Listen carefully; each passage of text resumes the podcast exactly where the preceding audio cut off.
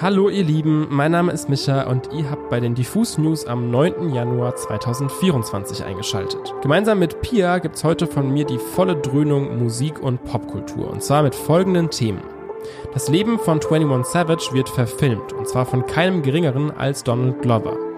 Mark Forster macht gemeinsame Sache mit Skirt Cobain, The Weeknd macht weitere Anspielungen auf sein kommendes letztes Album und wir stellen euch die Indie-Newcomerin Etta Marcus vor.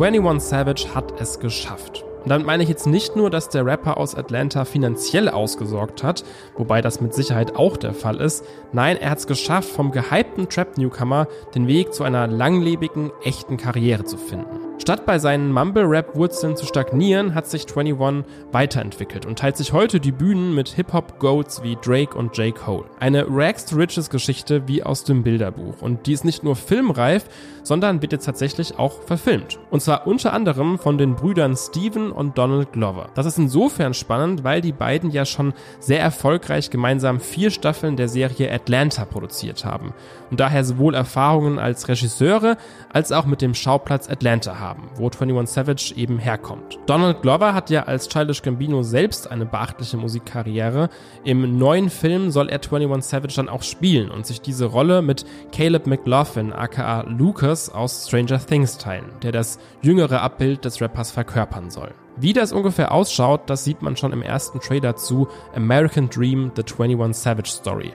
So soll der Film dann heißen. Darin kann man schon einige Szenen aus dem bewegten Leben des Rappers erahnen, der ja eigentlich aus Großbritannien stammt und zwischenzeitlich kurz davor stand, wieder dorthin abgeschoben zu werden. Ein bisschen skurril wirkt das alles schon, vor allem weil Donald Glover wirklich so gar keine Ähnlichkeit mit 21 Savage hat. Aber wenn wir uns ihre bisherige Arbeit anschauen, dann müssten wir den Glover-Brüdern eigentlich vertrauen, dass sie sich bei dieser Cast-Entscheidung schon irgendwas gedacht haben werden. Ich für meinen Teil bin wirklich sehr gespannt und freue mich darüber, dass ein jüngerer Abschnitt der Rap-Geschichte eine Filmadaption bekommt und hoffe, dass man den Film hierzulande überhaupt irgendwie zu sehen kriegt. Ein schwarzes Quadrat mit einem weißen Fragezeichen erregte selten so viel Aufmerksamkeit wie in den letzten Stunden. Doch hierbei handelt es sich nicht einfach um irgendein Fragezeichen, sondern um eins, das The Weeknd gestern als Teil eines Galerieposts auf seiner Instagram-Page teilte. Genauer gesagt geht es hier um eine Galerie mit den Artworks seiner letzten Alben, After Hours und Dawn FM.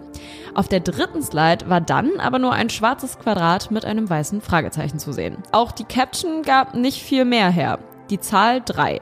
Mehr gibt's von The Weeknd als Info nicht. Doch der kryptische Instagram-Post löste bei den Fans jetzt schon eine Welle der Vorfreude aus. Denn für viele ist der Post nun eine Art Ankündigung seines neuen Albums, mit dem er dann wiederum seine bereits mit After Hours und Dawn FM gestartete Trilogie beenden könnte. Im letzten Jahr gab er ja offiziell bekannt, dass er glaube, dass das Album, an dem er gerade arbeiten würde, das letzte wäre, das er als The Weeknd veröffentlichen würde. Sollte das so sein, dann hätte The Weeknd das Ende seiner Karriere wirklich gut inszeniert. Denn wie manche vielleicht wissen, begann seine Karriere ebenfalls mit einer Trilogie. 2011 releaste er die drei Mixtapes House of Balloons, Thursday und Echoes of Silence, die schließlich remastered in seiner Trilogy Compilation zusammengefasst wurden. Die Gerüchte um die drei voraussichtlich letzten Alben und deren Bedeutung häufen sich nun also.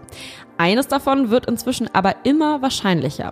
Und zwar, dass die letzten drei The Weeknd-Alben für unterschiedliche Phasen stehen. The Weeknd selbst teilte auf X, ehemals Twitter, nämlich einen Fanpost, der wiederum die letzten drei Alben den Phasen Pain und Regret zuordnete. Für das neue Album soll dann die Phase Rebirth eingeläutet werden. Alles also ganz schön mysteriös bei The Weeknd. Hoffen wir mal, dass es bald Klarheit gibt und wir gemeinsam mit The Weeknd seine Wiedergeburt mit seinem vielleicht letzten Album feiern werden werden.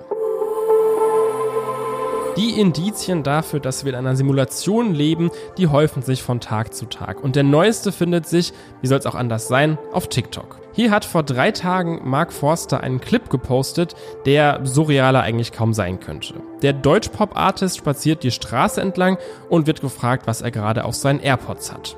Er antwortet ganz frech, Chief Keef Love Sosa Mark Forster AI Edit. Und dann kommt ein Sound, der halt wirklich nach genau dieser Beschreibung klingt. Die Melodie von Chief Keefs Evergreen Love Sosa mit abgewandelten Drums und einem Rap-Part, ja, einem Rap-Part von Mark Forster. Nicht nur das, an dem Song scheint auch Skirt Cobain mitgewirkt zu haben, der den Sound nämlich auch in einem TikTok verwendet hat. Hätte man mir das vor ein paar Jahren gesagt, dass Mark Forster auf einem Chicago Drill Beat hoppt, hätte ich echt nur ein müdes Lächeln übrig gehabt. Aber im Jahr 2024 scheint diese Kombi gar nicht so überraschend. Schließlich war Mark Forster im November schon mal bei einem Konzert von Skirt Cobain auf der Bühne zu Gast und fährt auf TikTok sowieso einen ziemlich Rap- und Drip-lastigen Grind mit Sounds von ASAP Rocky und Gucci Mane. Ich bin mir persönlich noch nicht so ganz sicher, ob ich es jetzt total Panne oder total genial finden soll, aber davon mache ich mir dann einfach ein Bild, wenn es soweit ist und Schwarzer Toyota, so soll der Song von Mark Forster und Scott Cobain heißen, dann die Streaming-Plattformen hittet.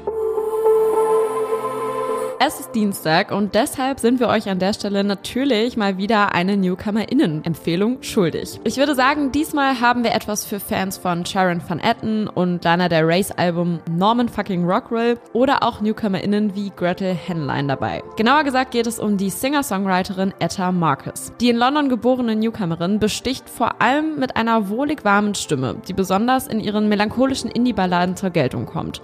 Doch Etta fährt nicht ausschließlich mit angezogener Handbremse Weise in ihren Songs. Sie kann auch gut mal das Tempo anziehen und liefert dann tanzbare Indie-Rock-Hymnen. Diese wären uns unter Umständen jedoch fast verwehrt geblieben, denn eigentlich besuchte Etta Marcus vor ein paar Jahren eine Jazzschule. Von der flog sie allerdings, weil sie mehr Zeit und Kraft darin investierte, ihre Stimme als Singer-Songwriterin zu finden, als sich in dieses Genre pressen zu lassen. Ihre Debüt-EP View from the Bridge erschien im Januar 2022. Die beiden erfolgreichsten Songs davon haben inzwischen jeweils knapp knapp 4 Millionen Streams gesammelt. Seitdem haben sich die Songs von Etta aber noch ein gutes Stück weiterentwickelt und sind vielschichtiger geworden. Besonders ihre aktuellste Veröffentlichung, Snowflake Susie vom 24. November 2023, klingt nach einer zwar detailverliebten, aber sehr durchdachten Produktion und nach einer Menge Potenzial. In diesem Sinne gebt Etta Marcus doch mal eine Chance und wer weiß, vielleicht ist sie bald ein gern gesehener Gast in eurer Indie-Playlist. Das war's an der Stelle mit den Diffus News am Dienstag. Vergesst nicht, diesen Podcast zu abonnieren, um keine weiteren News mehr zu verpassen. Wir wünschen euch eine wunderbare Woche und zieht euch warm an bei diesen Temperaturen draußen. Wir hören uns dann am Freitag wieder.